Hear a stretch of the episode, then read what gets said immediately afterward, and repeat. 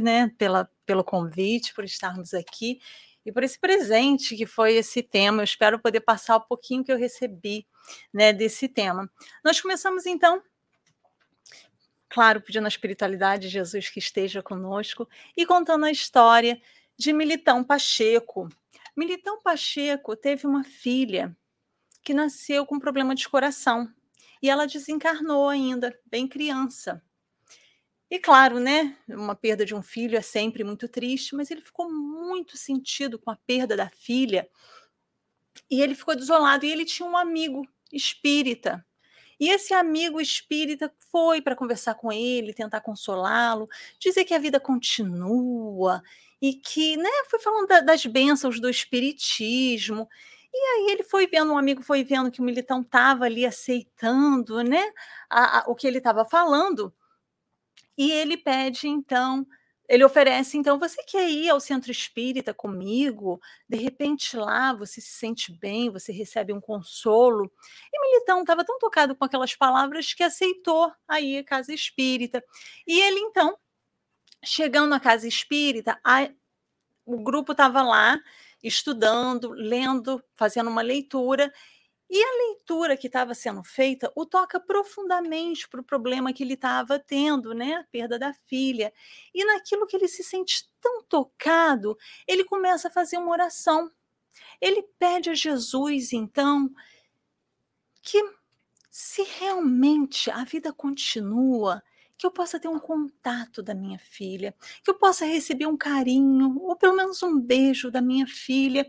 E ele fica ali em oração, mas ele realmente estava muito emocionado por estar ali, naquela casa espírita. E aí tinha uma médium. E no meio ali da leitura, ela para e diz para ele: Olha, eu não conheço o senhor, mas eu preciso te dar um recado.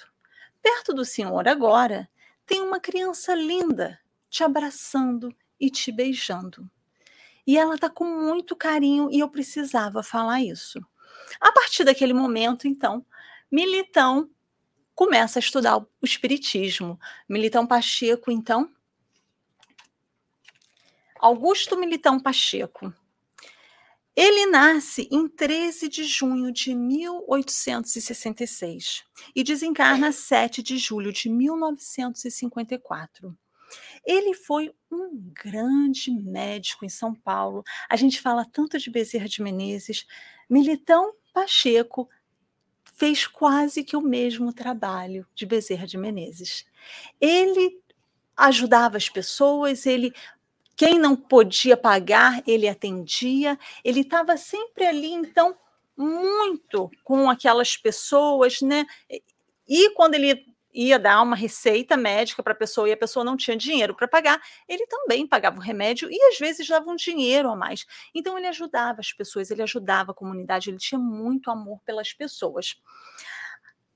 E claro, Militão Pacheco se torna um espírita.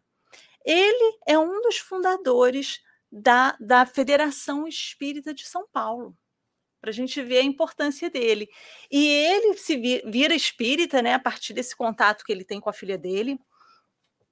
E ele também é, é um pioneiro na medicina no Brasil com a homeopatia. Então, nós vamos ver assim, Militão fazendo várias coisas, né? Ele também era um inspetor sanitário no estado de São Paulo. Então, Militão não parava, Militão Pacheco. Alguém já tinha ouvido falar dele? É impressionante, né? Então, é o que eu digo, só me deu esse presente, porque a mensagem, o Espiritismo pergunta, é do Militão Pacheco, que está no livro O Espírito da Verdade. E esse livro é uma publicação de Chico Xavier né, e Valdo, Valdo Vieira, e vários espíritos, diversos espíritos. Entre eles estão ali Bezerra de Menezes, Eurípides Bassanufo, André Luiz, Emmanuel, Militão Pacheco, e nós vamos ver né, esses espíritos fazendo. O interessante é que esse livro foi publicado em 1961. Militão desencarnou em 1954. Então, a gente vai ver como esse espírito era evoluído, porque pouco tempo depois, imagina, o livro já estava sendo escrito, porque até ser publicado, E ele já estava com esses espíritos lá depois de ter desencarnado, pouquíssimo depois, já publicando uma mensagem em um livro. Então a gente vai ver que esse espírita, né, que essa pessoa realmente fez um trabalho imenso, uma contribuição imensa, e era um espírito elevado aqui entre nós. Né? Eu acho interessante como que realmente a gente não ouve falar desses nomes. O que acontece que esses nomes se perdem um pouco? Claro que pesquisando a gente acha. E esse livro, no prefácio, esses espíritos, né, são vários espíritos que assinam o prefácio, eles dizem que lá no plano espiritual eles estavam estudando o Evangelho segundo o Espiritismo. E enquanto eles estudavam o Evangelho segundo o Espiritismo, eles começaram a escrever essas mensagens para nós. Então, ligado a cada mensagem, tem uma passagem do Evangelho segundo o Espiritismo, para ver que a gente não para de estudar. Né? Aqui nós temos o estudo do Evangelho segundo o Espiritismo na segunda-feira, né? então realmente nós precisamos lembrar disso, nós vamos estar sempre estudando. E eu não quero deixar ninguém curioso, porque as perguntas vêm para o final, bem mais para o final da palestra. Aí eu fiquei pensando, puxa vida, o Espiritismo pergunta. A gente vai ficar aqui o tempo todo pensando, mas o que, que o Espiritismo pergunta, né? Então, nós já vamos colocar, dar uma colinha primeiro e colocar aqui que, que Militão diz que o Espiritismo pergunta. Estão preparados para a pergunta? Não é fácil, não. Ele diz: Não julgas que já é tempo de renovar? Sem renovação, que vale a vida humana? Forte, né? Sem renovação, se nós não nos renovarmos, o que vale a vida humana? E por isso que a gente traz aqui a história de Militão Pacheco, porque quando ele escreve essa mensagem, ele sabe do que ele estava falando, porque ele se renovou.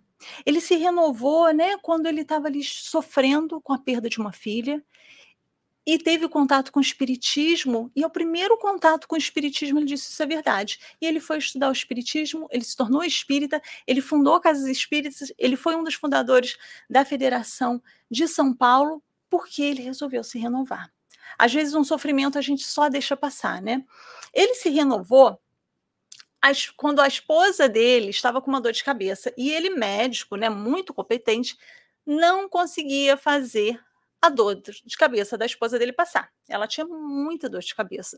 E um dia eles chegam na casa de um amigo, de um casal de amigos, e lá a esposa desse, desse amigo dele diz assim: Olha, eu tenho os remédios da homeopatia. Ele já tinha tentado de tudo, tinha tentado os outros amigos médicos.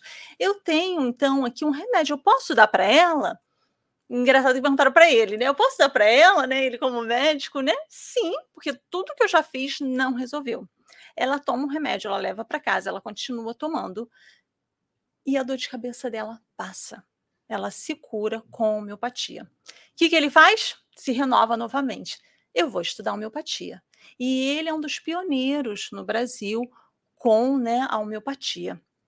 Ele tem um papel muito importante, e não só como médico, como homeopatia, como para o espiritismo, porque naquela época, era começo de 1900, aquela época o espiritismo não era bem-vindo.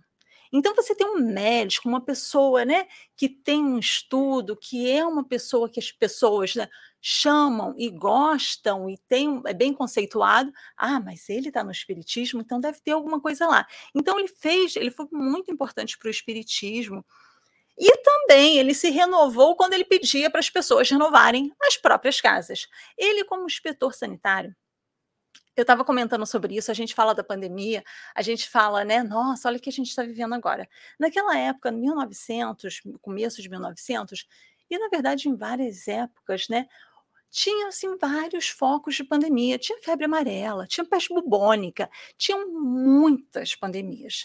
E disse que as pessoas iam lá, e, e ele ia, né, ele ali como inspetor, iam nas casas e as casas, gente, pensa a estrutura de 1900, saneamento básico. Pensa o que, que era. As pessoas faziam uma casa que não tinha muita ventilação, não tinha janela, não tinha quase nada. Então ele tinha que convencer as pessoas a fazer janelas, a melhorar a casa. Não, onde você está morando não vai adiantar. né? E tentavam dar vacina, né? Diz que, que as pessoas iam lá mesmo, era obrigado a tomar vacina, entrava na casa das pessoas, gente, e dava vacina. E teve uma briga lá que as pessoas foram para as ruas manifestarem, dizer eu não quero tomar vacina. Então a gente vê que não é muito novo o que acontece, né? Apesar que aqui ninguém vai na casa do outro e obriga a tomar vacina, mas naquela época sim. E aí está tendo um surto de peste bubônica. Sabem que a peste bubônica, a doença do rato, né, que mata e, e, e pega muito rápido. E estava tendo um surto no Maranhão de peste bubônica. E ele, por ser muito conhecido, pedem que ele vá lá para auxiliar as pessoas. E ele ali novamente pedindo às pessoas para se renovarem, né? Por favor, olha, a gente vai conter a peste bubônica, mas se vocês continuarem nessas moradias, não vai adiantar. E realmente ele consegue conter e depois de uns dois anos volta, porque ele fala: eu vou ficar aqui, as pessoas não querem mudar. Então é essa pessoa que está nos convidando à renovação, né? É, é, é, Militão Pacheco que vem então e nos fala: vamos nos renovar, de que vale a vida humana sem essa renovação? E o item que ele faz, então, que ele estava estudando né, no Evangelho segundo o Espiritismo, e ele começa, então, no, no antes de fazer a mensagem, é esse item do Evangelho segundo o Espiritismo, no capítulo 1. Não vim destruir a lei. Instruções dos Espíritos, a nova era, o item 9. E esse item vai falar sobre Moisés, Jesus e a doutrina espírita. A gente coloca a foto ali né, de Allan Kardec representando o espiritismo, mas é o espiritismo, não é Allan Kardec, né? Apesar dele ser o nosso codificador, a gente sempre gosta de lembrar isso, a doutrina é dos espíritos, né? Então, é dito: Moisés abriu o caminho, Jesus continuou a obra e o Espiritismo a concluirá. Não é assim? Então, o, o texto diz: Deus é único e Moisés é o Espírito que ele enviou em missão para torná-lo conhecido, não só dos hebreus, como também dos povos pagãos. Antes de Moisés, não se tinha noção de um Deus único. Então Moisés tem essa, olha que missão, dizer Deus é um só. Isso já era imenso para aquela época, né? Então Deus envia Moisés para explicar que só, e claro que a gente fala Deus através da espiritualidade, dos espíritos superiores, né? Todo aquele trabalho que nós sabemos. Então Moisés vem para falar isso, né? Para falar, olha, Deus é único. E ele tem que explicar isso para todo mundo, que na verdade a gente vê né, mais e mais os povos aceitando um único Deus, mesmo que entendam de maneiras diferentes. Os mandamentos de Deus, dados por intermédio de Moisés, contêm o germe da mais ampla moral cristã. Então, ali, quando ele está dizendo esses mandamentos, ele vem com o germe, quer dizer, aquele estado inicial. Ainda não é a moral cristã, mas já está ali, já tem um germe, né? Os dez mandamentos foi qual farol destinado a clarear a estrada que a humanidade tinha de percorrer. Então, esses dez mandamentos vieram como essa luz. Nossa, a gente não tinha luz nenhuma, não tinha nenhuma regra. Agora vamos colocar uma regra. Só que nós vamos vendo que os dez mandamentos, ele começa com o quê? Não, não, não. Se a gente for ver ali dos dez, só dois não começa com não. Então, Moisés vai explicar muito isso. Não faça isso, não, fala, não faça aquilo, né? É o não, não, não. É o que não fazer. Porque, novamente, era o que a população ali podia compreender. A moral que Moisés ensinou era apropriada ao estado de adiantamento e que se encontravam os povos que ele se propõe a regenerar. Então não adiantava ali uma outra explicação, né? Não faça isso, não faça aquilo.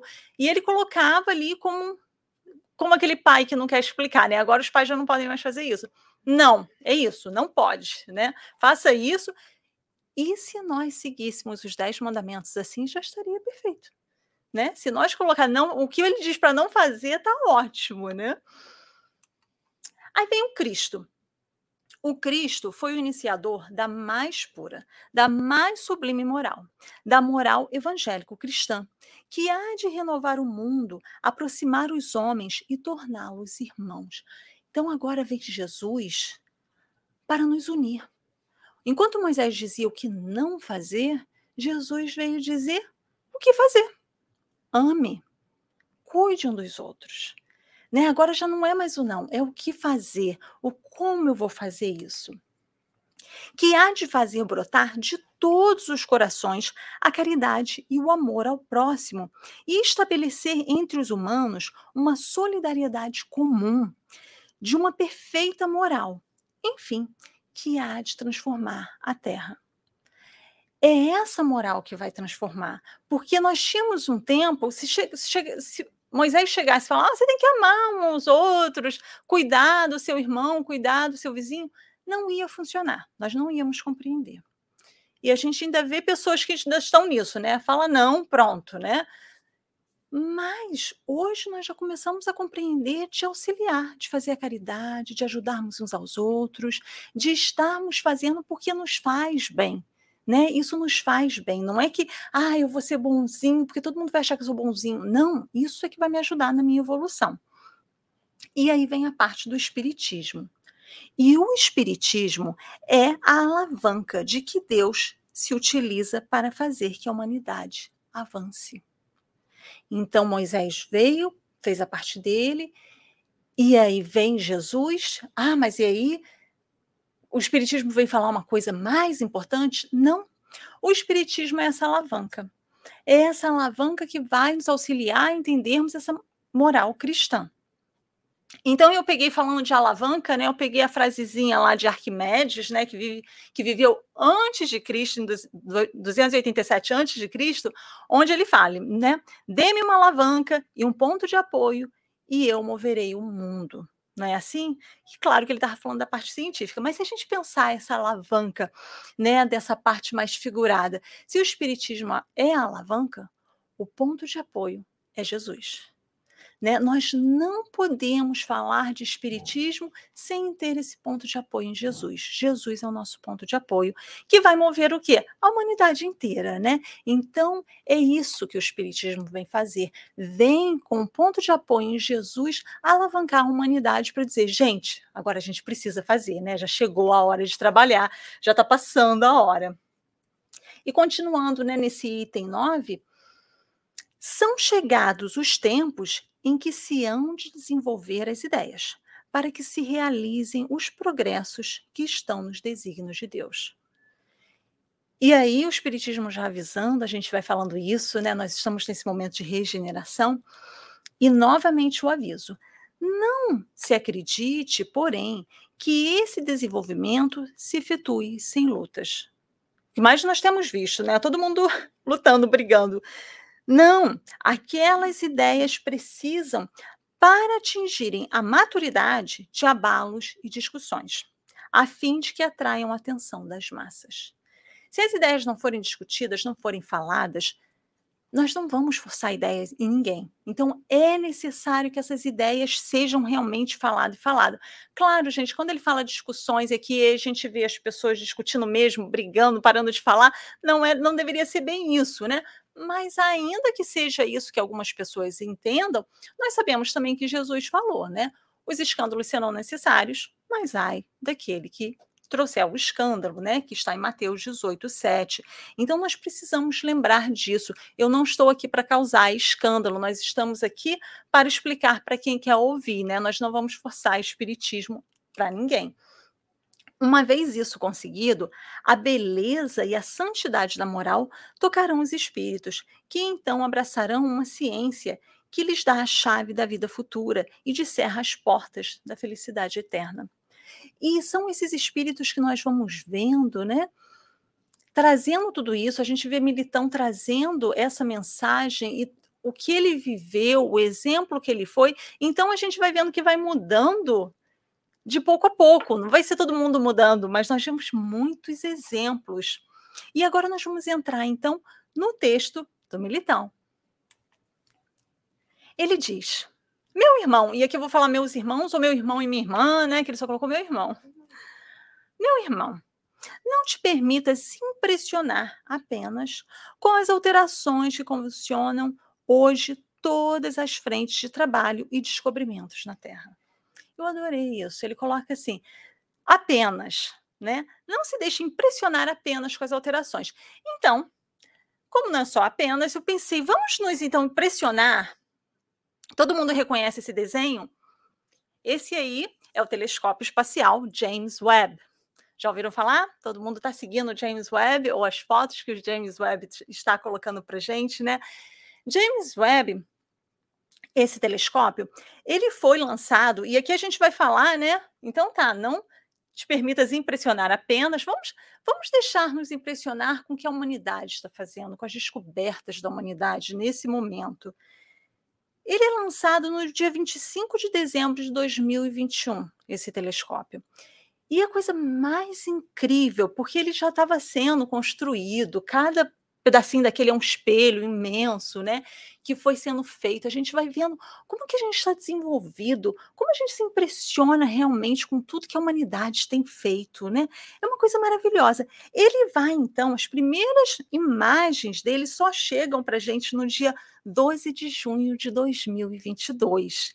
Então, passamos ali, eu lembro passando aquele tempo assim, ai, será que vai chegar? Será que vai conseguir? Porque ele tinha todo um processo. Vamos falar um pouquinho desse telescópio.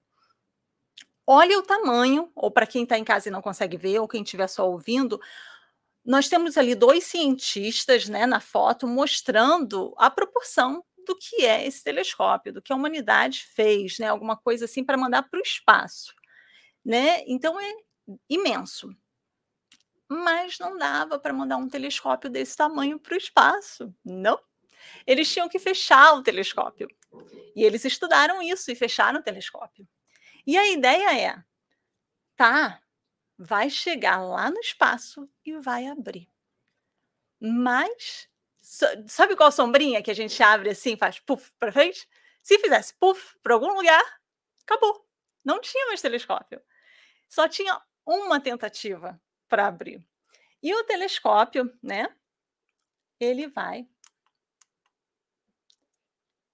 ele vai num foguete, né? Chega lá, é então solto no espaço, vai para onde tem que estar. Tá, e ele começa a ser tentativa. Vocês lembram disso, gente? Eu lembro que eu ficava lá sofrendo. Ele vai abrindo, vai abrindo. E ele foi, chega assim, né? Essa, uma simulação que tem até um videozinho, se vocês quiserem ver depois. E ele vai, então, abrindo assim, bem devagarinho, né? Porque ó, pensa bem. E ele vai abrindo, e ele vai abrindo e ele abre totalmente no espaço. Né? Então a gente vai vendo quando o homem quer alguma coisa, quando a humanidade quer alguma coisa, nós conseguimos, nós fazemos. E aí ele começa a mandar as bênçãos dessas imagens, né? Essas imagens estão no site da website da, da, NASA. Quem quiser entrar no website da NASA, a NASA deixa, você se cadastra lá, você pode ver as fotos. Tem cada foto maravilhosa para se ver, para a gente ver assim mais, quão maior, quanta coisa tem no mundo, né? Ele tem, esse telescópio, ele tem uma visão intra, in, infravermelho. Então, ali é a imagem, né? A mesma imagem do mesmo lugar do Hubble, que é aquele telescópio que a gente sempre seguiu, que mandava as fotos, que são maravilhosas também, e ali do Webb. O Hubble foi mandado em 1990, já era uma maravilha, né? Que a gente mandou para o espaço. Nós, a gente pode falar isso, gente. Fomos nós, humanidade. Nós construímos isso, nós criamos isso, não é maravilhoso? E ali, o Webb, James Webb, ali, então. Olha essa próxima imagem. E novamente, quem quiser olhar, né, vai no site da NASA. É uma benção, né? A gente pensar assim. E isso tudo, gente, a gente está indo para voltar na gente, né? Então vamos lá naquele espaço, pensa naquilo lá, pensa naqueles mundos ali né? Onde nós poderíamos estar. E aí aqui é uma foto de Júpiter. Júpiter, né, que é o livro dos espíritos, lá na questão 188 vai ter uma nota dizendo que Júpiter é um planeta bem mais desenvolvido do que a Terra, né? Os, os, as pessoas que moram lá, os habitantes de lá. Imagina a gente tirando uma foto quem quer ir para lá? Quem quer ir para Júpiter? Diz que é maravilhoso. Não dá nem para descrever o que é Júpiter, né? Então a gente tem essas fotos, essas belezas, essa maravilha, mas como ele diz, né? Não se deixe impressionar apenas com essas descobertas, né?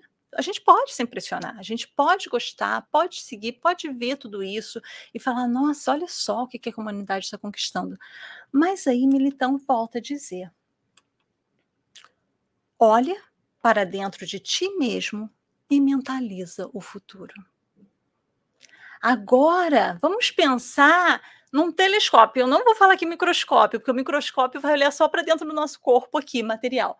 Vamos pensar numa alma, alma almascópio, né? Seria uma, uma coisa, um telescópio que olhasse para dentro de nós mesmos, para quem nós somos, para quem nós fomos. Quem é essa pessoa que agora a soma de tudo isso? Quem eu já fui antes? Já pararam para pensar nisso? E é isso que é esse convite do Militão Pacheco falando para gente. Olha para dentro de si mesmo e mentaliza esse futuro. Mentaliza o futuro assim: quem sou eu então daqui a 10 anos? Vocês conseguem pensar? 20 anos. Desencarnei. Aonde que eu vou estar? Mentaliza esse futuro. Alguém consegue? E é esse convite que ele está falando, fazendo para gente. E agora ele vai falar uma frase, vou dar um tempinho para vocês. O teu corpo físico define a atualidade do teu corpo espiritual. O teu corpo físico define a atualidade do teu corpo espiritual. O que nós somos aqui agora, o que nós vemos, é que nós vamos ser quando desencarnarmos. Esse é o nosso corpo se eu me irrito muito, se eu estou sempre para baixo, é assim que eu vou desencarnar. Eu não posso querer desencarnar e falar: ah, não, mas quando eu desencarnar, eu vou lá para Júpiter e aí eu vou ficar bem. Por quê? Sabe por que, que eu estou assim agora? Essa família me irrita. Os amigos me incomodam. O meu trabalho eu não aguento. Tem trabalho que é mais difícil, gente. Tem trabalho que a pessoa tem que ser forte. Então, o que eu sou agora, esse corpo agora, pode ter certeza, desencarnou, é assim mesmo que você vai estar. E cada um sabe como é.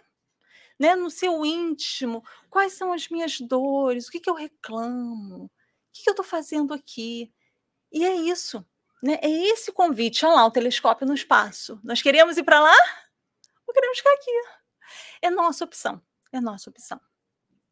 E ele continua: Já viveste quanto nós mesmos e ele dizendo ali são espíritos elevados, né? Vidas incontáveis. E trazes no bojo, né? Nessa capacidade do espírito, as conquistas alcançadas em longo percurso de experiências na ronda de milênios. Então, ele vai dizer que todos nós já vivemos vidas incontáveis. Não é, ah, porque ele é elevado, ele já viveu mais que a gente. Não todos nós já vivemos muitas e muitas vidas. E ele vai nos dar, então, agora ele vai trazer esse telescópio um pouco mais amplo. Ele vai mostrar para a gente, vai dar uma ideiazinha de quem somos. Preparados? Não adianta a gente falar depois disso que a gente não sabia, né? Tua mente já possuiu nas criptas, né, lá dentro, no interior, nas cavernas da memória, recursos enciclopédicos da cultura de todos os grandes centros do planeta. Nós já tivemos cultura de todos os lugares. Tuas irradiações, através das roupas que te serviram, já marcaram todos os salões da aristocracia e todos os círculos de penúria do plano terrestre já pensou? Já fomos lá aristocratas e já fomos aquele ser mais pobrezinho. Tuas energias genésicas e afetivas já plasmaram corpos na configuração morfológica de todas as raças. Nós já tivemos em todas as raças. Por que, que a gente fica reclamando, né, ou, ou com preconceito de uma raça de outra? Teus sentidos já foram arrebatados ao torvelinho de todas as diversões. E o telescópio está ampliando dentro da gente, né? Mostrando, ó, isso. cada um de nós, ele não põe exceção aqui. Tua figura já integrou os quadros do poder e da subalternidade em todas as nações. Já pensou? o quadro de poder e subalternidade. Onde, onde que eu estou agora, né? E aqui, nessa frasezinha, nós vamos pegar o exemplo de Eustáquio, 15 séculos de uma traje trajetória. Esse livro é de Abel Glaser, pelo espírito Caibar Schutel, e ele é incrível, porque é um livro que vem trazer, então, de um único espírito, né? Tudo isso que o Militão Pacheco está falando para a gente aqui, o que, que ele viveu, o que, que ele passou em 15 séculos. 15 séculos apenas, que cabe 17 reencarnações. Nem todo mundo vai ter esse mesmo espaço, essa vai ter mais vai ter menos encarnações, mas nós vamos pegar o exemplo de Eustáquio para a gente ver mais ou menos, voltando para dentro da gente, mais ou menos o que acontece, o que acontece com a gente.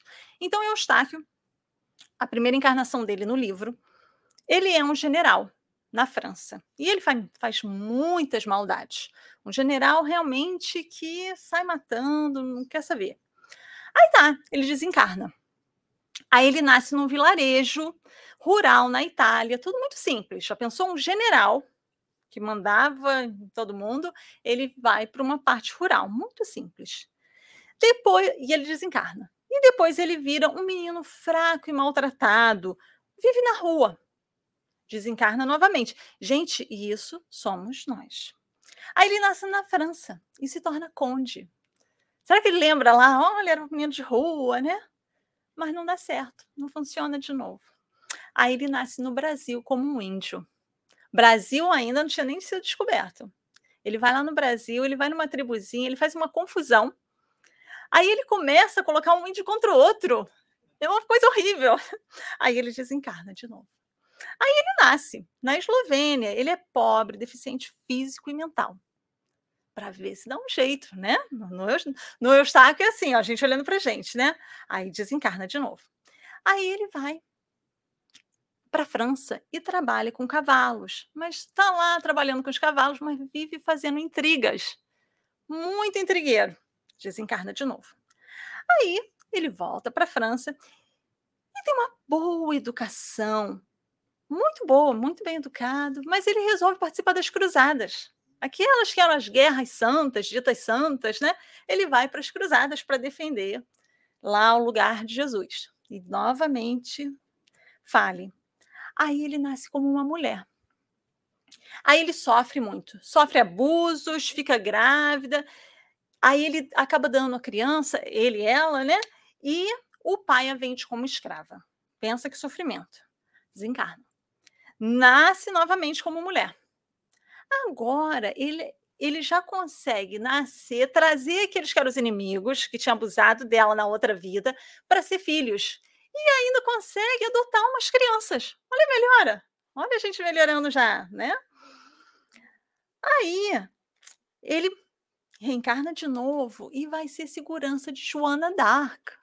Joana d'Arc, a gente sabe que teve uma grande missão em proteger a França, né? E ele está ali como segurança de Joana d'Arc já tá melhorzinho, gente. Tá ali já brigando na guerra, mas já tá no lado, indo pro lado certo, né? Aí nasce na Itália e vira um monge, monge e depois ele se torna protestante. Agora ele já morre na noite de São Bartolomeu, uma noite muito falada, né? Onde é terrível a chacina que acontece com os protestantes, né? A Igreja Católica manda matar os protestantes. É uma noite muito triste na história da humanidade e ele desencarna ali já não matando, morrendo. Já deu uma melhoradinha, né? Aí ele nasce na África e é escravizado e é mandado para o Brasil. Imagina você ser um escravo, alguém que foi um general. Agora ele nasce na Alemanha e participa da guerra de 30 anos, dos 30 anos. Então, já está na guerra de novo. Depois ele nasce na França e desiste da política e vai viver como monge. Agora eu vou viver como monge. Nasce na França novamente e vira um escritor e jornalista. E na 17 ele nasce no Brasil, muda para a Europa, estuda e vira um médico e trabalha na Cruz Vermelha, auxiliando as vítimas da Primeira Guerra Mundial essa, né, a gente vai vendo uma trajetória de uma mudança de um espírito. E é isso que Militão vai falar para a gente, onde ele diz: você já foi para todos os lados. Quando a gente vê nessa história de Eustáquio, nós estamos vendo as nossas histórias. Né? Nós já fizemos isso, nós já tivemos na sociedade em várias posições. Teu coração já pulsou ao ritmo de todas as paixões. Já pensou? Teus olhos já se deslumbraram diante de todos os espetáculos conhecidos, das trevas do horrível às magnificências do belo. Nossos olhos já viram muito. Teus ouvidos já registraram todos os tipos de sons e linguagens existentes no mundo. Teus pulmões já respiraram o ar de todos os climas. Teu perispírito já se revestiu com porções da matéria de todos os continentes. Então, nós já tivemos né, novamente, a pele de todos, de todos os continentes, de todos os povos, esses corpos. Nós já tivemos, somos todos irmãos, estamos na Terra, um ajudando os outros a cada encarnação. E aqui nós vamos dar o exemplo no livro A Caminho da Luz de Emmanuel, né? Psicografia de Chico Xavier, onde ele fala das raças adâmicas, onde ele fala dos exilados de capela, dizendo então da origem das raças brancas foi dito, né? Nós já falamos várias vezes sobre isso, né? Dito nesse livro que então tinha essa constelação onde havia um planeta lá, onde já estava em regeneração e aquelas pessoas já não poderiam mais reencarnar lá, eles vêm para auxiliar a Terra. E quem estava ali eram aquelas tribos, né, e famílias primitivas, em sua maioria na Ásia. Então eles são mandados para a Ásia. Um grupo desiste, então, diz: não quero ficar ali, ó, a rebeldia, né? mesmo, não é que eles lembrem, né? Eles têm aquela noção, como nós temos, né? Aquela consciência de que você tem um lugar melhor. Então, eles não querem ficar ali auxiliando, né? Porque eles nascem também né, com aqueles corpos, né? E eles resolvem, então, sair ali, né, da Ásia, indo para a África. E Emmanuel chega a dizer que tem uma parte da Atlântida também, né? que existiu realmente, a gente sabe que ainda há estudos sobre isso, mas uh, Emmanuel afirma que sim. E eles então vão indo para a parte mais europeia e acabam criando ali as raças brancas, e é dito que ali uma, um, um ato de grande rebeldia né, de não querer se misturar com os outros povos. Então, isso acontece com esses exilados, né, que estavam aqui para auxiliar.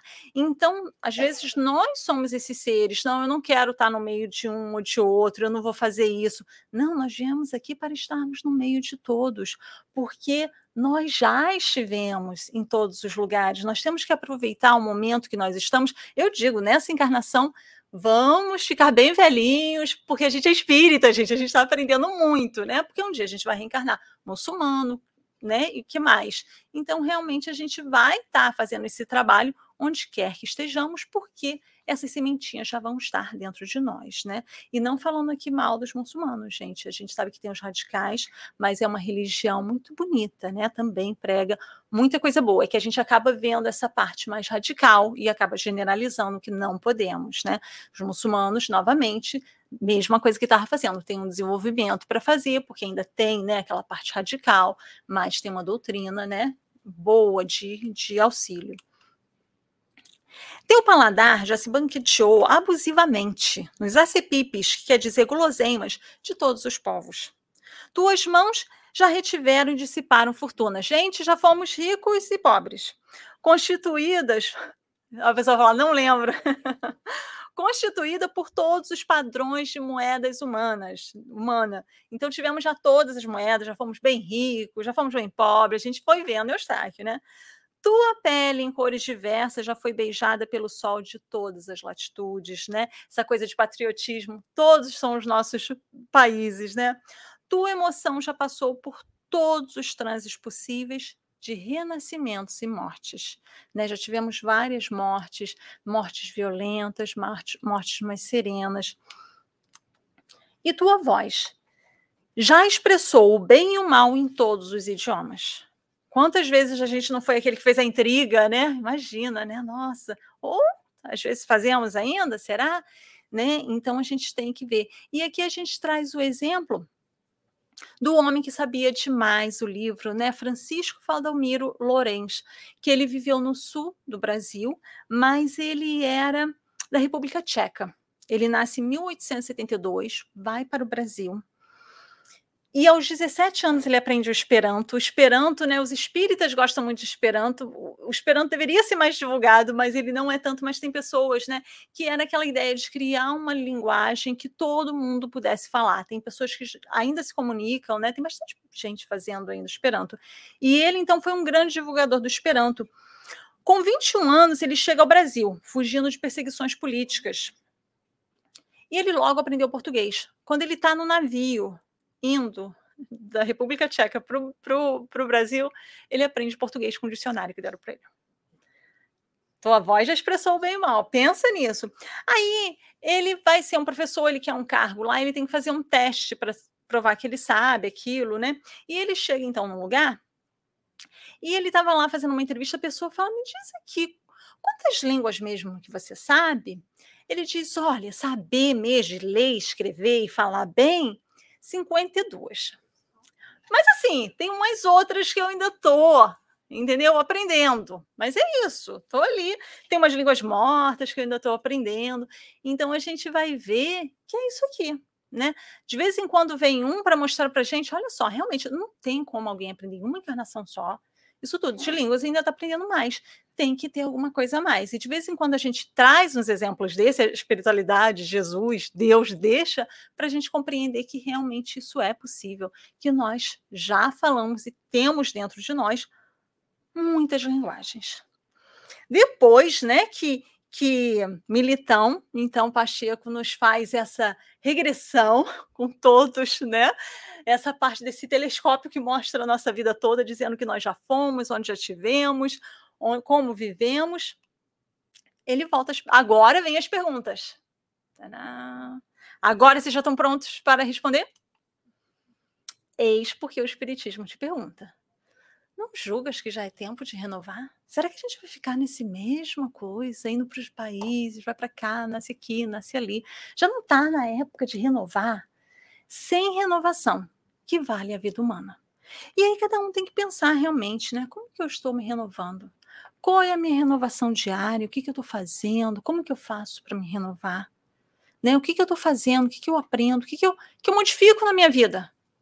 Porque quantas pessoas a gente não vê que diz assim, Ai, já tô cansada mesmo, já tô envelhecendo, já criei os filhos, né? Agora já tô pronto, posso até desencarnar. Não, gente, até os momentos, vamos nos renovar. A renovação é importante. E aqui ele dá um, um puxãozinho de orelha. Se aqui até aqui não fosse suficiente, vem, vem mais um.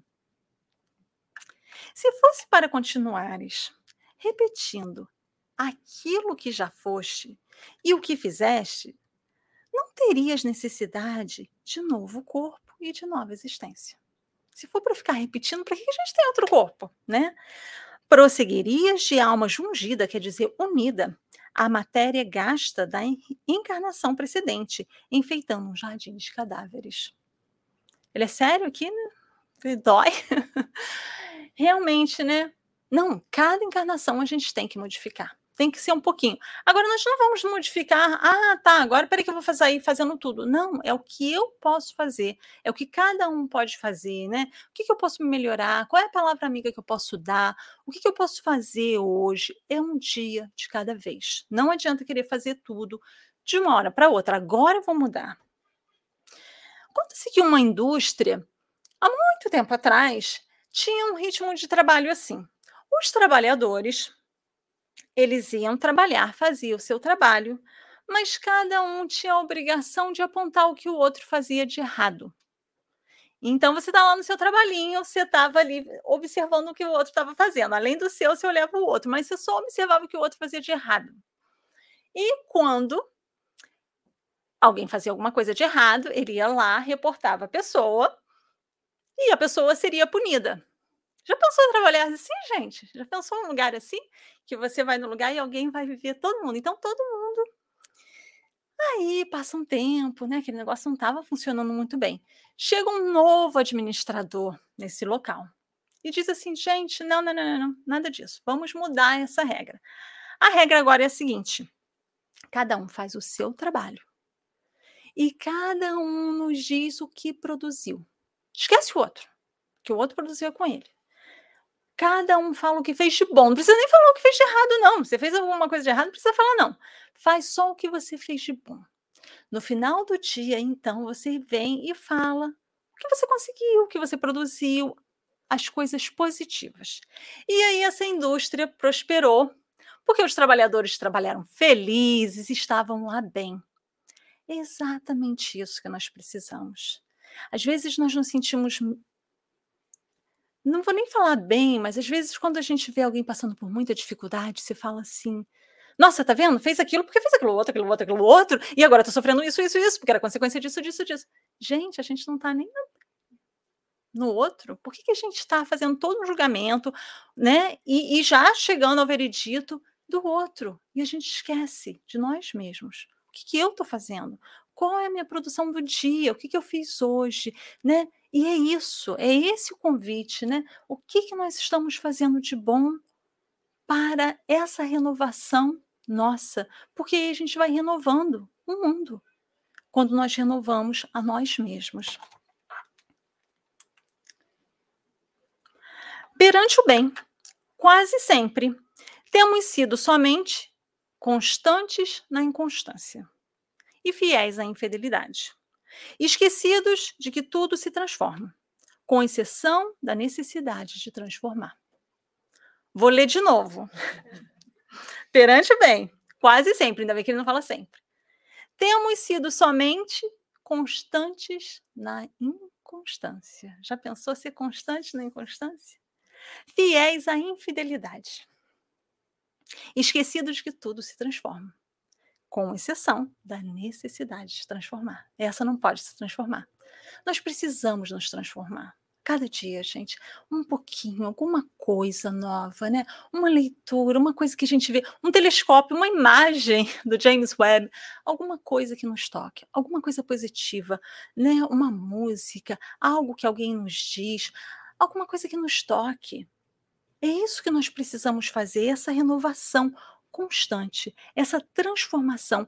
Ai, mas eu tenho isso que não está legal em mim. Eu preciso mudar. Mude, mude. Começa, dê o primeiro passo.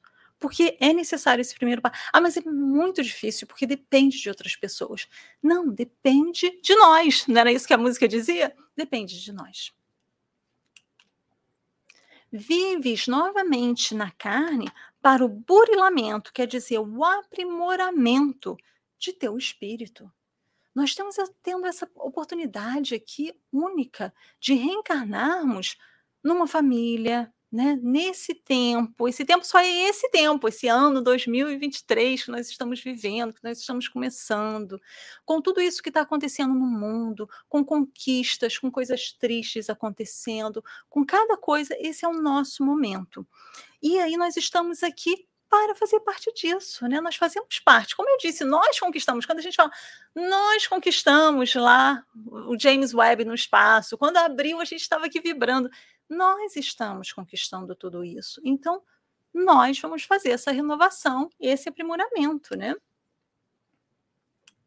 E ele nos dá a receita, porque Militão Pacheco não nos ia dar a receita, né? Qual é a receita, então? Ama e trabalha. Trabalha e serve. Essa é a receita, né? Não tem como a gente se transformar, a gente se aprimorar, a gente se renovar, se nós não estivermos amando, não é eu quero que alguém me ame. Eu tenho que amar, eu tenho que fazer, eu tenho que trabalhar. A vida é movimento. A vida é esse movimento constante, né? Quantas vezes nós não queremos vir à palestra, não queremos vir ao centro, ou não queremos nem acordar realmente para ir trabalhar? Isso não acontece, né? O dia que a gente não quer sair da cama. Isso acontece com todo mundo, né? Nesse friozinho amanhã diz que vai estar mais frio do que hoje. Agora, a gente tem que lembrar o seguinte: se isso tiver constante, a gente tem que tomar cuidado com a depressão, né? Uma vez ou outra, você fala assim: ai, hoje eu não queria levantar mesmo.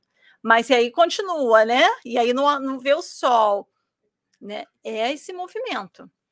Não podemos ficar parado trabalha e serve. É tempo de servir, é tempo de servir o outro. Como que eu sirvo? E às vezes a gente acha que servir é só, né, fazer uma coisa assim bem bem de destaque, porque aí todo mundo vai vê, não, são coisas tão simples, né? Abrir a porta para alguém, falar o bom dia. Gente, outro dia eu estava no mercado, falei, foi tão engraçado aquilo que eu, eu fiquei com vergonha. Eu falei, a gente exagera, tem hora, né? Tô lá indo colocar o carrinho de volta, né? Terminei, coloquei as compras no carro, tô lá indo colocar o carrinho de volta. E aí tinha uma pessoa colocando o carrinho também, um rapaz, né? E eu achei que ele trabalhava no mercado. E aí eu falei: "Ah, ok, tem um bom dia". Aí eu vi, aí ele falou, você também. Aí eu fui ver, não, ele estava indo para o carro dele também.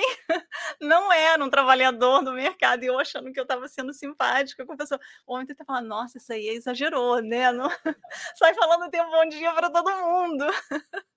Aí eu falei, hum, agora peraí que eu vou esperar ele sair com o carro dele, que depois eu saio. Porque realmente, você está vendo pessoa ali trabalhando no mercado, né? Vocês já foram no, no, no mercado de manhã cedo? O pessoal chega tão feliz, gente. Você chega no mercado dos trabalhadores, todo mundo fala bom dia com você. Você chega lá à tarde, à noite.